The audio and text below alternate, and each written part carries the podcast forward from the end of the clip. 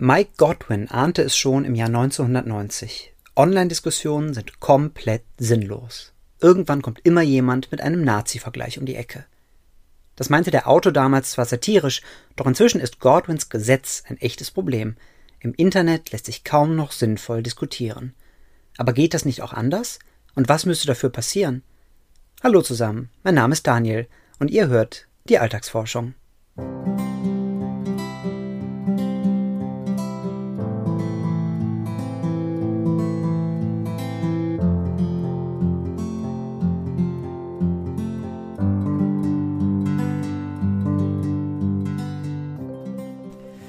Ich habe eine Leidenschaft. Ich lese gerne Studien, die etwas über uns Menschen verraten. Diese Leidenschaft möchte ich gerne mit euch teilen und deshalb gibt es diesen Podcast. In den nächsten Minuten erzähle ich euch von drei neuen Studien, die mir in der vergangenen Woche aufgefallen sind und die uns etwas darüber verraten, warum wir so handeln, denken und fühlen, wie wir es nun mal tun.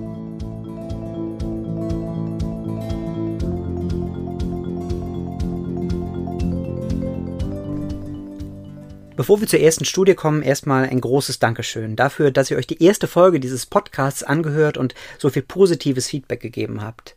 Ich habe ja gerade gesagt, Studien aus der Psychologie sind meine Leidenschaft, die möchte ich mit euch teilen und da ist es einfach schön zu wissen, dass es tatsächlich Menschen gibt, die diese Leidenschaft teilen. Apropos Feedback. Ein Feedback von Julian war, der Ton der Folge klingt ein bisschen hallig, als hättest du in einem recht großen Raum gesessen. Julian, du hast völlig recht und das habe ich mir zu Herzen genommen und deswegen sitze ich nun in unserem Kleiderschrank. Doch tatsächlich. Aber bevor ihr euch jetzt Sorgen um meine Luftzufuhr macht, es handelt sich um einen begehbaren Kleiderschrank und bevor ihr jetzt denkt, dass ich in einem Palast wohne, nein, das tue ich auf gar keinen Fall. Wenn ihr es ganz genau wissen wollt, wir haben in unserem Schlafzimmer so eine abgetrennte Ecke mit Schiebetür und da sitze ich nun auf dem Fußboden. Ich stelle allerdings gerade schon fest, dass das so mittelmäßig gemütlich ist. Außerdem will ich euch nicht mit meinen Räumen langweilen. Daher zurück zum Thema. Theoretisch klingt es faszinierend, praktisch ist es oft deprimierend. Im Internet können sich Wildfremde miteinander austauschen, und das endet häufig leider im kompletten Chaos. Die Wissenschaft vermutet, es liegt an der besonderen Art der Kommunikation. Wenn wir jemandem gegenüber sitzen, empfangen wir ständig Signale. Wir sehen die Mimik, die Gestik, die Körpersprache. Und diese Signale sorgen für Empathie oder zumindest ein gewisses Maß an zivilisiertem Verhalten. Online entfallen solche Informationen. Am Smartphone oder vor dem Bildschirm sind wir unsichtbar, anonym, und das hat Folgen. Freundlich formuliert, wir sind weniger empathisch. Deutlich gesagt, wir benehmen uns schnell komplett daneben. Das hat vermutlich jeder schon mal erlebt, der online eine Diskussion führen wollte. Die Debatten driften schnell völlig ab und dadurch verliert man die Lust, online überhaupt noch ernsthaft zu diskutieren.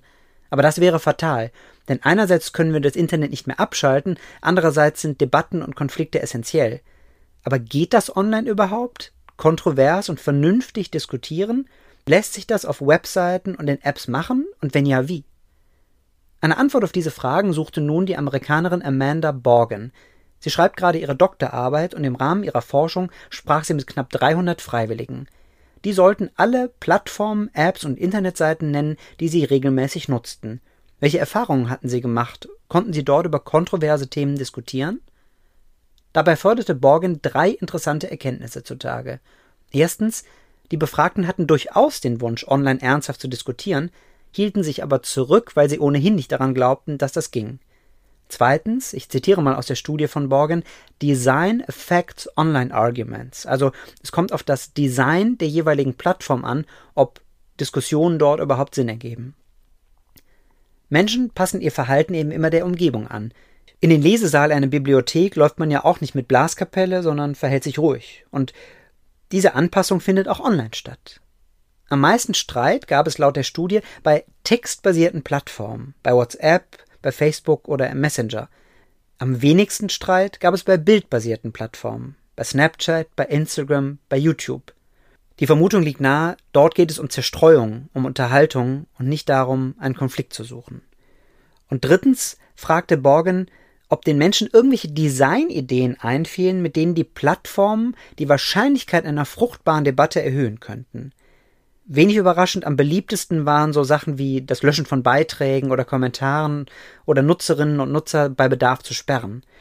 Aber dann gab es noch drei, die etwas, sagen wir mal, kreativer sind und die vielleicht auch ein paar Hinweise darauf geben, warum das mit den Debatten im Internet oft nicht funktioniert. Und die drei Schlagworte sind demokratisieren, humanisieren und kanalisieren. Kommen wir zum Demokratisieren.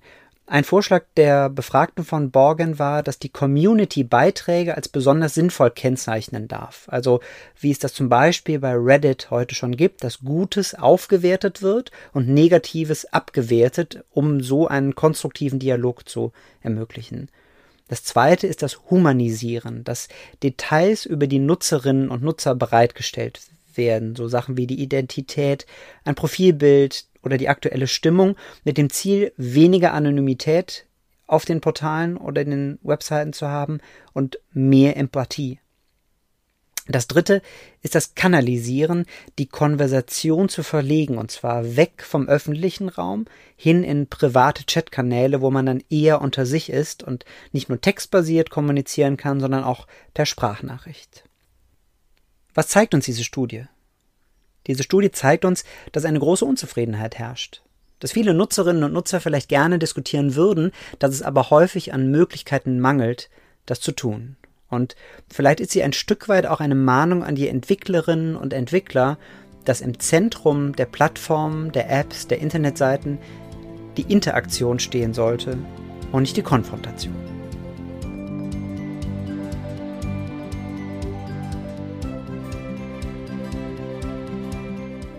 Denkt immer daran, schrieb der amerikanische Politiker und Erfinder Benjamin Franklin, Zeit ist Geld. Blödsinn. Mit Geld können wir verschiedene Dinge anstellen. Wir können es anlegen, ausgeben, gewinnen, leihen, sparen, tauschen, verdienen oder verschwenden. Mit Zeit können wir genau genommen gar nichts anstellen. Sie vergeht, egal was wir tun. Dennoch hat sich Franklins Satz etabliert. Zeit gilt inzwischen als ökonomisches Gut, das wir genauso wie Geld sinnvoll oder sinnlos einsetzen können. Und wer seine Zeit optimal nutzen will, für den gibt es inzwischen zahlreiche Methoden. Die Überschrift Zeitmanagement. Im Kern geht es darum, keine Zeit zu verschwenden und sich nicht unnötig ablenken zu lassen. Die entsprechenden Methoden füllen inzwischen ganze Bücherregale, dabei ist deren Botschaft vergleichsweise banal. Es geht darum, Aufgaben zu priorisieren, entsprechende Zeitpläne zu machen, Wichtiges von Unwichtigem zu trennen. Aber bringt das wirklich etwas? Bringt mir am Ende die Zeit, die ich in das Zeitmanagement investiere, mehr Zeit. Ich nehme es mal vorweg, ja, aber vielleicht anders als ihr denkt. Die Gurus des Zeitmanagements behaupten, wer sich an die Methoden hält, ist fleißiger, ist produktiver, leistet mehr. In Wahrheit allerdings nutzen die Methoden eher dem seelischen Wohlbefinden. So lautet jedenfalls das Fazit einer Studie von Brad Aon, er arbeitet an der kanadischen Concordia University und veröffentlichte kürzlich eine Metastudie. Das heißt, er suchte in Datenbanken nach früheren Studien zur Wirkung von Zeitmanagement. Dabei fand er insgesamt 158 Studien mit insgesamt fast 55.000 Teilnehmerinnen und Teilnehmern. Mal hatten sich Jugendliche und Studierende geäußert, mal Angestellte und Führungskräfte. Und immer ging es um zwei Aspekte. Steigerte Zeitmanagement die Leistung und erhöhte Zeitmanagement das Wohlbefinden. Das Ergebnis von Brad Aon war, ja, Zeitmanagement hatte auf das Wohlbefinden durchaus einen gewissen Einfluss, auf die Leistung hingegen kaum. Dieses Ergebnis widerspricht in gewisser Weise dem zentralen Versprechen all dieser Gurus und Ratgeber, nämlich dem Versprechen, dass die entsprechenden Methoden uns produktiver und leistungsfähiger machen. Die Essenz ist also, wem Zeitmanagement hilft, der soll es ruhig machen.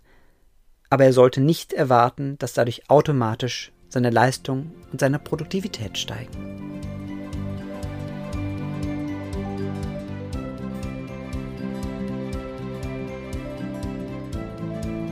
Und zum Abschluss kommen wir zu meiner absoluten Lieblingsstudie dieser Woche. Als kleiner Junge habe ich viel Zeit bei meinen Großeltern verbracht. Und bei jedem Essen war es dasselbe. Oma kochte Opa setzte sich an den gedeckten Tisch. Und wenn das Essen fertig war, räumte Oma alles wieder ab und Opa guckte ihr dabei zu. Sowas wäre heute undenkbar, also behaupte ich jetzt mal. Ich kenne jedenfalls keinen Mann, vor allem aus meiner Generation, der sich noch so paschahaft aufführt. Also zumindest nicht in der Extremform, in der abgespeckten Version aber schon. Tatsächlich gibt es auch heute noch einen Housework Gender Gap. Ja, Männer helfen heute mehr im Haushalt mit als früher, aber Frauen machen immer noch die meiste Arbeit. Eine Umfrage ergab zum Beispiel im Jahr 2019, europaweit liegt der Anteil der Männer, die täglich kochen oder Hausarbeit verrichten, bei 34 Prozent und bei den Frauen 79 Prozent. Aber warum ist das eigentlich so? Eine neue Studie behauptet, es liegt womöglich auch daran, wie die Frauen aufgewachsen sind. Die Wissenschaftlerin Georgia Menta von der Universität von Luxemburg nutzte Daten einer britischen Langzeitstudie. Die verfolgt das Leben von mehr als 17.000 Briten, die innerhalb einer Woche im Jahr 1970 zur Welt kamen. Diese Briten machen seit Jahrzehnten regelmäßig Angaben zu ihrem Leben, zu ihrer körperlichen und schulischen Entwicklung, zu ihrer Gesundheit, ihren wirtschaftlichen Verhältnissen und ihrem Tagesablauf. Georgia Menta pickte sich nun aus dieser Langzeitstudie nur jene Briten heraus, die mindestens einen Bruder oder eine Schwester hatten. Und jetzt kommt's. Als die Briten 16 waren, waren sie gefragt worden, wobei hilfst du zu Hause und wie oft? Also, wie oft gehst du einkaufen, machst die Wäsche, putzt, solche Sachen. Bei den Frauen galt, je größer ihre Familie, desto mehr halfen sie im Alter von 16 Jahren im Haushalt mit. Für die Jungs galt das nicht. Außerdem verbrachten die Mädchen im Alter von 16 schon wesentlich weniger Zeit mit Hobbys als ihre Brüder. Aber es kommt noch besser. Im Alter von 34 Jahren, also fast 20 Jahre später, machte sich dieser Unterschied von damals immer noch bemerkbar. Im Alter von 34 waren die Briten gefragt worden, wer macht die meiste Hausarbeit? Sie oder ihr Partner? Und jetzt kommt's. Frauen, die in großen Familien aufgewachsen waren, verbrachten mehr Zeit mit Hausarbeit als jene aus kleinen Familien. Offenbar, schreibt Menta, gibt es einen Long-Term Effect of Childhood Family Size. Großfamilien neigen demnach eher zu konservativen Rollenmustern, mit dem Ergebnis, dass Frauen nicht nur als Jugendliche mehr Hausarbeit übernehmen müssen als ihre Brüder, sondern dass sie selbst Jahrzehnte später noch mehr im Haushalt machen als ihre Männer. Was lernen wir daraus? Rollenbilder sind hartnäckig. Wer seine Kinder zur Gleichberechtigung erziehen will, muss früh damit anfangen.